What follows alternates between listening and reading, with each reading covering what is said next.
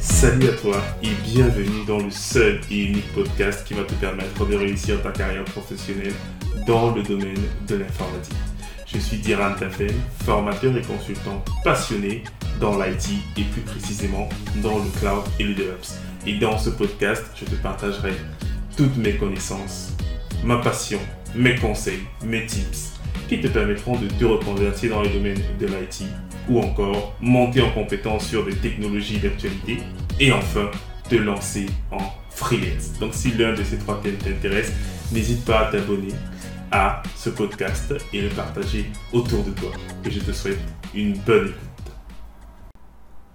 C'est quoi un webbook Alors les amis, je fais cet épisode pour répondre à la question euh, d'un apprenant euh, qui m'a écrit sur LinkedIn en me posant la question, mais in fine, on entend beaucoup parler de webbook dans l'écosystème DevOps. Qu'est-ce que c'est exactement? Et je vais vous prendre un exemple concret pour que vous puissiez bien comprendre ce qui se passe. De nos jours, lorsqu'on travaille au sein des systèmes d'information, il y a la phase de développement applicatif. Et bien évidemment, la phase de développement passe par l'écriture du code, ensuite la publication de ce code-là sur un gestionnaire de repository tel que euh, GitLab, GitHub, Bitbucket et tout ce que vous pouvez imaginer. Maintenant se pose la question, comment est-ce que je fais pour lancer les opérations, par exemple, de test en continu de mon code pour pouvoir assurer la qualité de ce que les développeurs ont produit au moment où ils ont poussé leur code. Ça voudrait donc dire qu'il faudrait que j'envoie un signal lorsque le code a été livré pour pouvoir demander que certaines opérations y soient appliquées pour me donner un résultat en me disant c'est bon, ça a passé un certain nombre de tests. Et c'est donc de là que va donc venir la notion de webbook. Donc le webbook, c'est simplement une méthode, un appel HTTP qui va donc indiquer pour une modification de code, parce que c'est à vous de définir les événements. Sur GitHub, par exemple, quand vous créez un webbook, vous pouvez indiquer que le webbook va se déclencher s'il y a un commit, s'il y a une pull request, s'il y a une suppression de branche, s'il y a un merge, etc., etc. Et donc, en fonction de ces événements-là, vous allez appeler un outil tierce pour qu'il exécute des actions.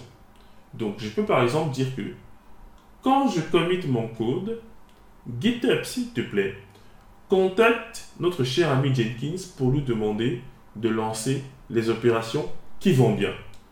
Ce qui fait que, au niveau de mon outil, par exemple GitHub ou GitLab, je vais devoir mettre une adresse, une URL en HTTP qui va faire référence à la tâche que je souhaite exécuter sur Jenkins. Et c'est donc ça la notion de webbook.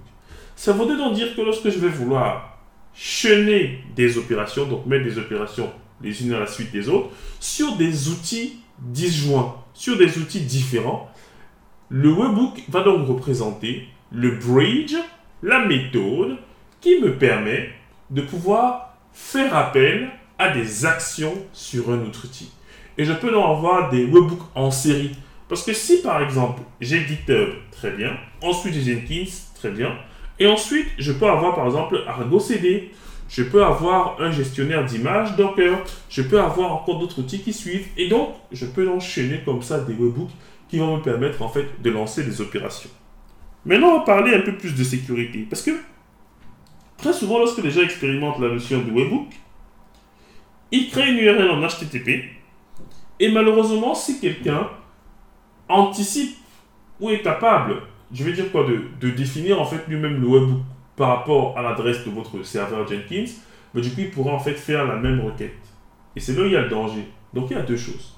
Dans un premier temps, vous devez généralement utiliser ce qu'on appelle un token, c'est-à-dire demander à GitHub, par exemple, de s'authentifier sur Jenkins avant de lancer le webbook. C'est très important. Vous avez donc un paramètre généralement au niveau du webbook qui permet d'indiquer quel est le secret, le token, à présenter à l'outil que vous souhaitez effectivement atteindre pour pouvoir lui dire j'ai le droit de lancer cette opération dans Jenkins. Et donc vous l'avez compris, le token se crée directement au niveau de Jenkins, c'est-à-dire au niveau de l'outil qui sera piloté via la requête HTTP concernée. Et très souvent, c'est même l'outil que vous souhaitez piloter qui vous donne l'URL à mettre au niveau de GitHub ou GitLab ou Bitbucket. Et il vous donne également le token. Parce que c'est lui, in fine, qui va exécuter l'opération. Donc, si GitHub doit faire l'appel, il faudrait qu'il ait effectivement l'information qui va bien. Et aussi, malheureusement, on voit des gens qui ne sécurisent pas leur webbook, c'est-à-dire, ils utilisent le token, mais ils font l'appel en HTTP. Et ça, c'est pas bon. Ça veut dire que s'il y a quelqu'un qui intercepte le trafic entre-temps, il pourra facilement voir quelle est l'URL et même décrypter, décrypter, lire tout simplement le token que vous allez en fait envoyer pour vous authentifier à distance. C'est un peu comme si vous mettez en place un site, vous protégez avec un login, mais vous laissez le site en HTTP. Ça n'a pas d'intérêt. Donc il faudrait déjà que votre serveur, par exemple Jenkins, du coup, ait en fait un certificat. Donc au niveau de votre webbook, au, niveau au, lieu de mettre HTTP, du coup vous mettrez HTTPS, double slash et l'adresse de votre Jenkins. Donc deux niveaux de sécurité, le token et également le certificat HTTPS. Voilà les deux éléments que je conseille pour pouvoir protéger vos webhooks. C'est vraiment une méthode, on va dire, très simple, très facile de pouvoir enchaîner les actions les unes à la suite des autres. Euh, autre exemple encore, on a Slack, euh, qui est une solution qu'on utilise en fait pour discuter euh, dans nos équipes. Et on souhaite souvent avoir en fait les notifications lorsqu'un build Jenkins est bien terminé. Et du coup, on utilise en fait le même principe du webbook pour que lorsque Jenkins termine le pipeline et les tests qu'il fait, il puisse nous envoyer en fait une notification sur un channel bien spécifique dans notre Slack. Et c'est aussi cette notion de webbook là qui sera utilisée. Donc c'est une notion très simple, mais qui est utilisée par énormément d'outils pour permettre le chaînage et donc l'enchaînement des opérations nécessaires à la production et à la délivrabilité de notre application. Voilà ce que je voulais partager avec vous les amis. J'espère que cette audio vous a paru pertinent. N'hésitez pas à me le faire savoir dans les commentaires. Et moi, je vous dis au prochain audio. Bien évidemment, n'oubliez pas, j'allais dire n'hésitez pas, n'oubliez pas de euh, nous mettre pas mal d'étoiles sur euh, Apple Podcast pour qu'on puisse remonter dans le résultats. Et je vous dis à très bientôt.